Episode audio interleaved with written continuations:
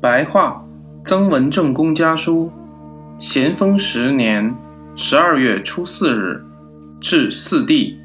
教子侄做人要谦虚勤劳。成侯四弟左右，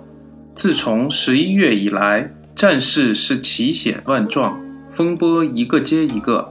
文报不通到五天之久，粮饷运输不通达到二十多天。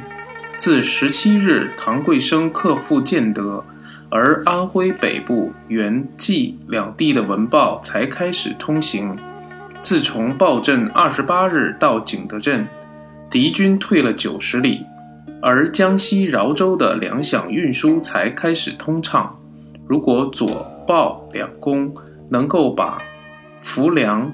鄱阳等处的敌军赶出江西境外，仍旧从建德流窜出来，那么风波逐渐平息，